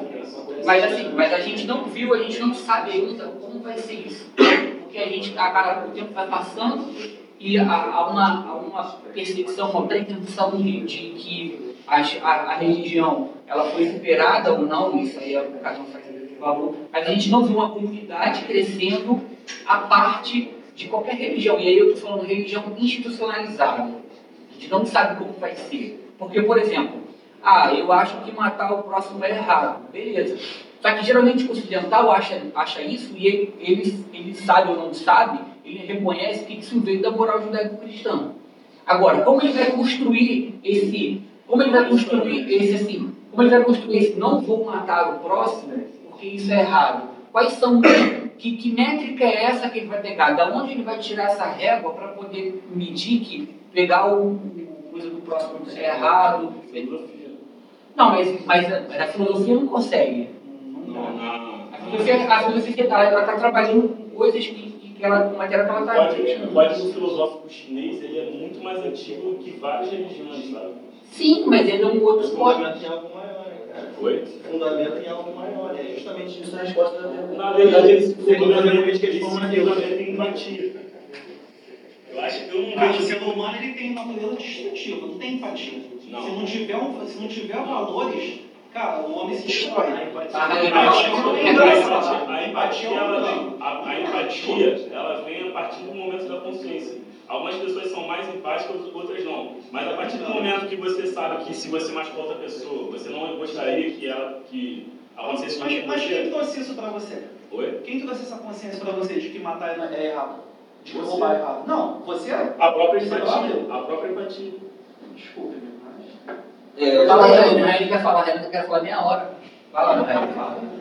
Essa deixa. ele afirmou o exemplo e que ele afirmou a definição de religião. Ele falou que é a questão do livro, que para ele é, o que a religião é o que é um livro. Mas a sociedade que não é escrita, é uma tradição oral. E a religião.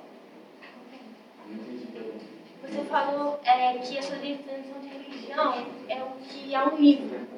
Mas. Não, na verdade, a, a definição certa de religião é isso. Mas nem, a- nem, so- nem que na sociedade é escrita. Então, sociedade que não é escrita não tem religião? Não Ah, necessariamente. uma curiosidade. A religião cristã, ela é uma tradição oral. Você provavelmente deve saber disso. Até porque a escrita e a fala, não, a escrita surgiu num período pré-babilônico, que foi mais ou menos quando os escritos começaram a ser confeccionados. Mas, historicamente, é oral, não existia nada escrito, então não era religião. Eu acho que se você também se basear em um livro, até porque, por exemplo, a Bíblia é um conjunto de rolos, né, que estavam espalhados pela cultura judaica. E antes deles terem feito esses escritos, era passado de geração em geração falando. A, Isso é comum a qualquer religião antiga, isso é só você ver na antropologia da religião. Isso é uma coisa, uma forma comum de se passar a religião. há res- há registro de cultos é, no Paleolítico. E a escrita surgiu, se não me engano, na Antiguidade. Então, E a questão da China e Japão é, são umas sociedades diferentes. O Japão, ela tem influência chinesa, e, mas só que há algumas diferenças. O Japão, é, tradicionalmente, é shintoísta, que é uma religião politeísta, há diversas divindades. Não é não, não teísta como a chinesa, que é o confucionismo e o, taoísmo. É, uma, é um shintoísmo, uma religião que, que há divindades. É, são religiões diferentes. Mas essas, essas qual, qual divindade? Essas É, divindades, shintoísmo, diversas divindades. essas divindades elas não são religiosas, elas são mais baseadas em lendas e folclore, sabe? Que dão uma representação social. Mas, jovem, por exemplo, a gente fala assim, vamos supor, tem, tem gente que fala assim, ó, a religião cristã ela é fundada em várias lendas, em vários mitos, o mito de Adão e Eva, o mito da Arca de Noé, o mito do dilúvio, né? Então, de certa forma, é a mesma coisa, assim, são, são lendas que a gente tem aqui, ó, eu posso dizer, ó, eu acredito em lendas que estão, a diferença do chinês, que de repente é dele não está, e, e as religiões mais antigas têm, estão escritas sim, ó- é óbvio que lá a tradição oral é bem mais forte. Mas assim, eles acreditam em lendas também, em folclores também. Ué, o Thor, quando a gente vê Marvel, o Thor vem o quê? Vem da, vem da mitologia nórdica, que era uma religião naquela época. Só que é uma religião que, assim, não vingou, ou vingou, né? Os filmes rendem bilhões, né? Mas, o- mas é a religião, porque tem os mitos, tem os mitos ali que, que, fun- que, funda, que dão fundação para os valores. Assim. É religião. Gente, vale dizer, tá todo mundo entendendo o que eles estão querendo dizer com mito?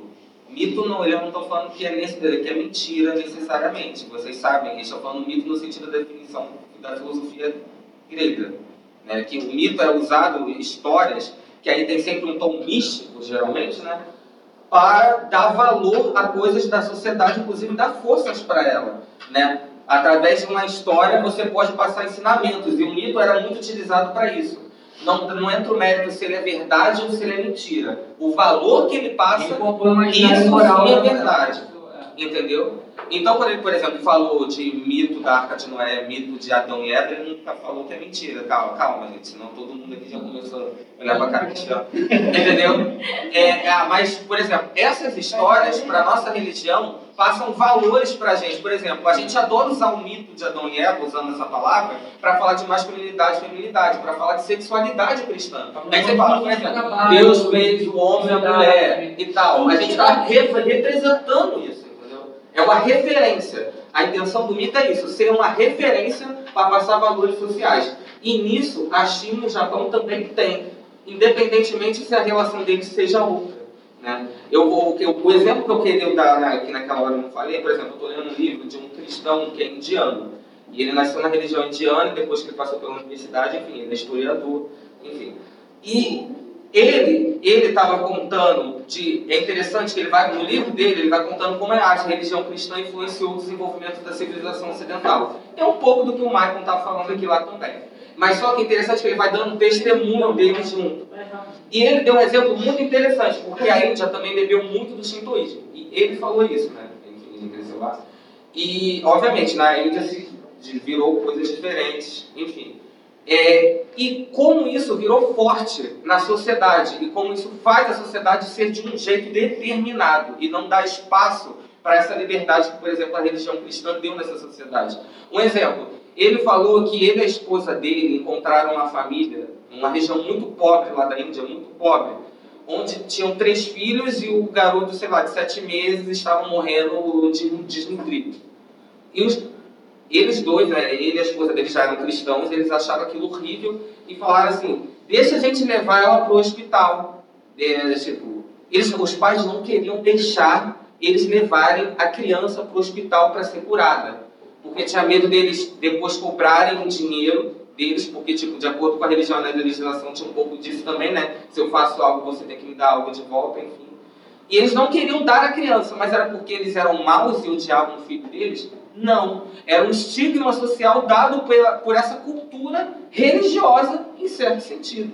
Então, não importa se a relação na China ou no Japão é diferente, mas esse caráter religioso de estruturar a sociedade, dando representações sociais para ela, acontece da mesma forma que numa nação que tem uma religião declarada.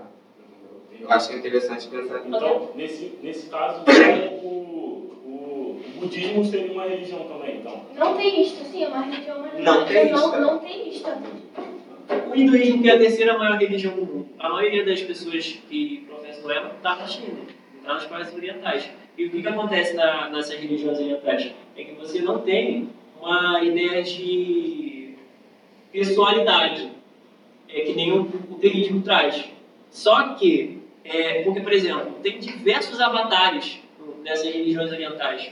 E, mas, mesmo, mesmo sendo coisas que não são pessoais, você, se- você dá a elas uma características de pessoas.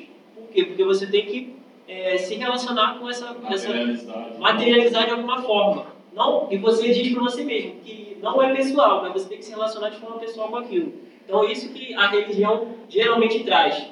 Por exemplo, quando as pessoas se relacionam na modernidade de hoje de forma religiosa, com a economia, com dinheiro, consumismo. entendeu? As pessoas começam a usar antropomorfismos. Ah, o, o, o dólar caiu, é, sei lá, é, você começa a, atribuir é, ao dinheiro essa questão de personalidade. Você se relaciona aquilo daquela forma. Então você vê que essa questão da, da religiosidade nata do homem é, manda muito para esse lado. Por exemplo, é, continuando aqui o que eu estava falando sobre laicidade e laicismo, olha só, laicismo é um esforço pela privatização do religioso e sua exclusão da vida pública, consistindo na articulação política e ideológica de um projeto espiritual, o secularismo.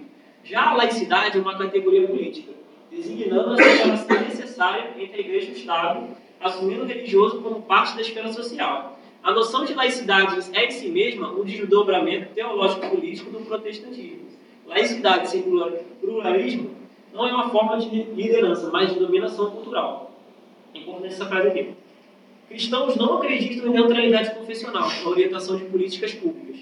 Toda política pública se orienta ética e antropologicamente a partir de determinadas confissões ou percepções de mundo, ou seja, depende de crenças ideológicas ou filosóficas, não necessariamente racionais. Isso aqui até na ciência você observa isso. Cristãos liberais que flertam com agendas seculares pecam por ingenuidade ou por devoção ideológica, quando usam o termo Estado laico ao associarem o conceito uma, a uma espécie de não participação ou aplicação de uma cosmovisão cristã na esfera pública.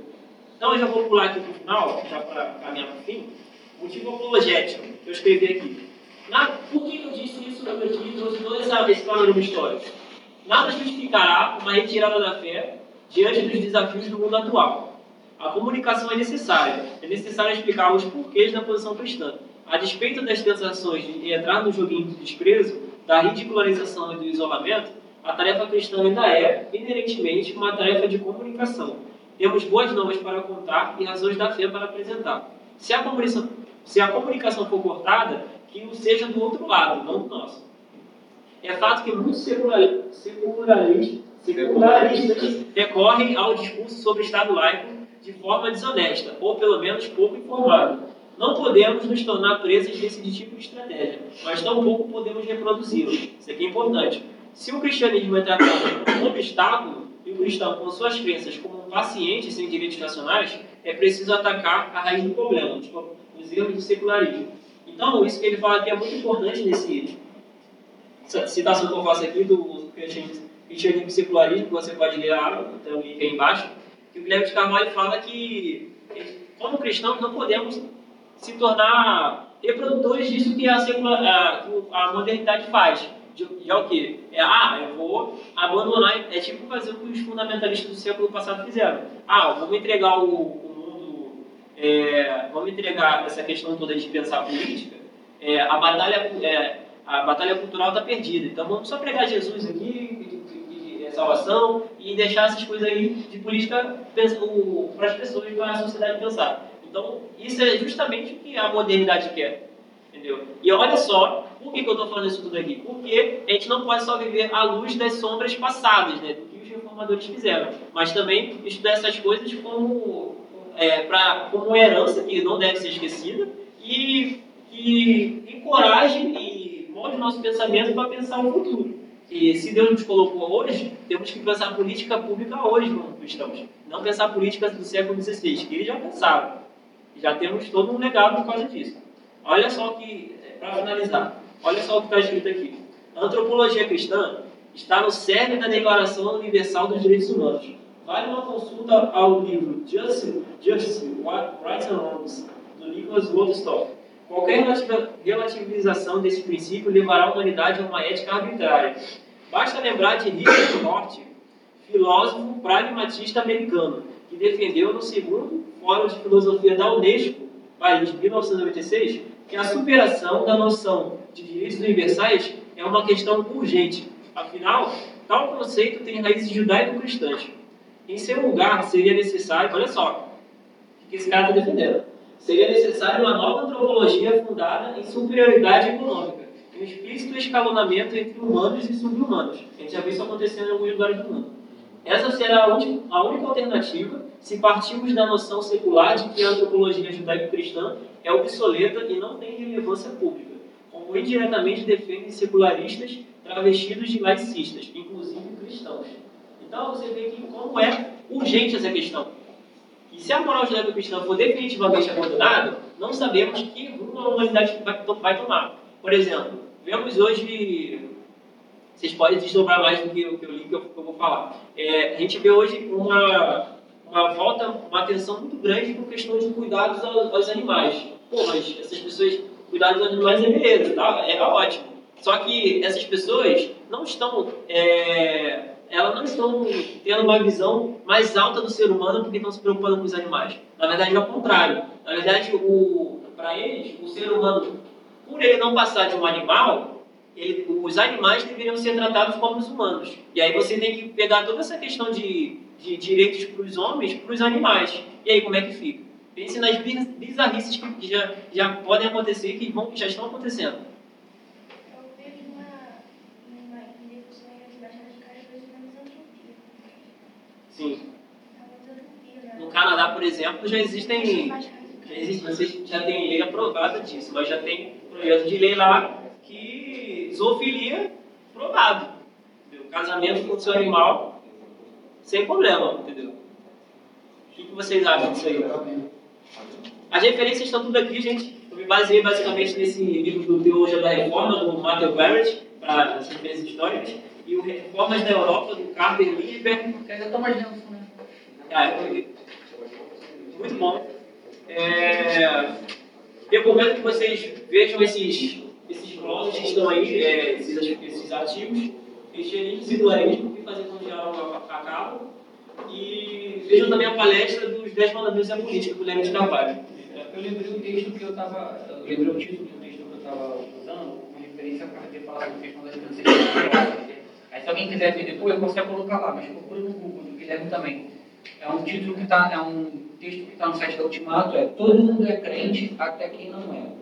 Aí ele discute muito essa questão da crença religiosa e separando a questão do objeto da crença e o conteúdo da crença. Né? É, é interessante. Agora, uma outra coisa, não sei se você, não sei se você comentou, né? Que laico vem, é, vem do laico do grego, que significa povo. Né? E aí uma coisa interessante, né? A gente tem um povo. É, é, o povo tem crenças religiosas. Como o povo vai se vai, vai vai ser representado numa esfera política e a gente vai tirar uma dimensão, é, uma dimensão da, da humanidade, que é a dimensão religiosa. Porque se a gente tratar o homem sem a, ignorando a dimensão religiosa dele, a gente, o que a gente está tratando é uma coisa que é menos do que um homem. Né? Então é uma coisa subhumana. É óbvio que assim, as relações de, de, de Estado e igreja são bem diferentes. Tem um texto também interessante, eu te falo isso, e dá exemplos de, de como países relacionam religião Estado de maneira, de maneira diferente. Ele dá um exemplo, dá, dá vários exemplos, assim. Realmente não é uma coisa muito fácil. Mas também é, querer tirar a esfera religiosa e tratar a política, tratar dos homens é, sem a esfera religiosa, é, é, algo que é menos que o homem é. Na verdade, é, na verdade, desumanizando o homem para tentar criar projetos para. Não, isso que tu falou é muito interessante porque no século XVIII a galera foi esperta nisso também, nessa questão de separação de Estado e Igreja. Por quê? Porque uma coisa é separar igreja, instituição e Estado. Estado. Outra coisa, Outra coisa é você falar, religião não entra mais no Estado. É, religião política, né? É, você, e você unir as duas coisas. É o título de um Freshman, né? Sim. Freshman, é. é, igreja e Estado não, religião e política sim, né? É. Ele, tenta traçar um pouquinho. Sim, essa- sim. Essa- esses termos aí que. Que ser bem mais detalhado aí. Sim. Até porque assim, eu, eu falei no início que, que hoje a gente estudou aqui um pouco dessa moral judaico-cristã que influenciou na formação do Ocidente. E aí, você pensa, por exemplo, é, também tem o direito romano e a filosofia grega. Duas coisas que também são extremamente religiosas. Se você estudar, se você estudar essas coisas. Entendeu? Então, você tem moral judaico-cristã, filosofia grega e direito romano. Os três super religiosos. Como é que você pensa uma sociedade agora sem religião, se o que funda a sua, sua realidade, sua sociedade do Ocidente, é basicamente esse, essas religiões, essas coisas que têm influência religiosa. E aqui eu não estou falando, tipo, hoje a gente analisou a questão da, da moral judaico-cristã, mas existe um, um de coisas aí também. Realmente pode ser um tema para podcast, né? Eles Religiões estão, seculares. eles estão tentando tirar a importância da religião para a sociedade, meio político, tentando tirar a importância da, da religião para a sociedade. Não, é porque político. o discurso é mais ou menos um discurso que você tem, que você tem lá desde o feminismo, né? Que a gente precisa separar, a gente precisa re- separar a religião da política para que a gente não volte nos tempos da Inquisição. Então, a gente tinha um pouco de confiança, assim, a gente não precisa, não pode misturar as coisas, né?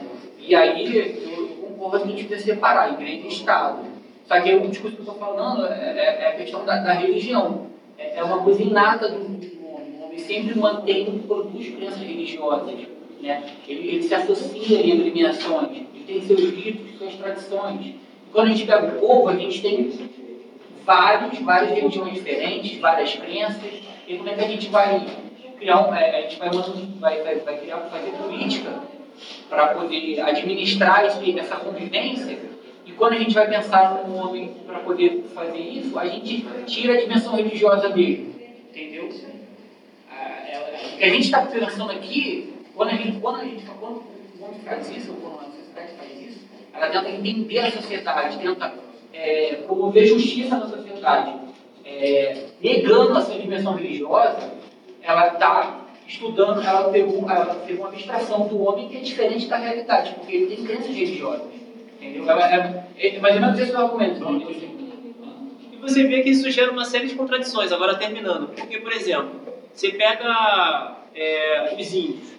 Às vezes os índios mais remotos, os lugares mais remotos do mundo, eles fazem lá os rituais deles, sacrificam a criança, ah, é, se relaciona com o sol com a lua de forma religiosa, para eles é um deus. E aí, quando a modernidade neutra vai olhar para essas coisas, ah, é a cultura deles.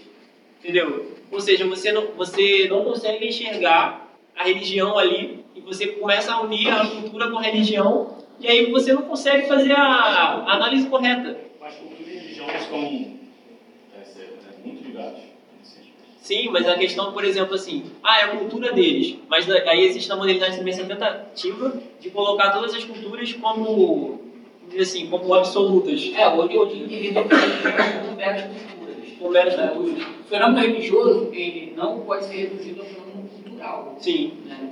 É, são coisas diferentes, elas, elas têm suas relações, mas são coisas diferentes. Assim como a parte artística, a, a própria assim, a ciência também, os empreendimentos humanos, tem um, outro- a, a- a questão religiosa, mas você não pode falar, ah, isso aqui é tudo, é tudo cultura, não é uma religião, entendeu? Tem uma religião por trás ali, uma religião por trás, é diferente. Sim. São coisas diferentes. Muito diferentes. É, gente, botando tempo aí, alguma dúvida? Vamos terminar aí. Vou pedir alguém para orar então. Terminar? Pode orar, Cristiano? Ora, Deus, Deus Rei, nesse momento nós te agradecemos por estarmos aqui, por esse tempo de reflexão, pelos insights compartilhados aqui, Deus. Pedimos que o Senhor esteja sempre mediando toda essa reflexão, o teu Santo Espírito nos caminhe para que todo pensamento seja cativo a ti e que honre e glorifique o teu nome. Agora, Pai, é, que cada um daqui, que a gente consiga ir para o culto e que a gente continue celebrando o teu nome de outras maneiras, Senhor. E para quem for para casa, leve na tua paz, Senhor. Esse é o nosso pedido. Em nome de Cristo. Amém. Tirar a fotinha, aquela foto. Gente, os visitantes também, né? A Altares aqui na deixa da vida e tem o Felipe aí também, gente. Todo mundo dá um Felipe. 오!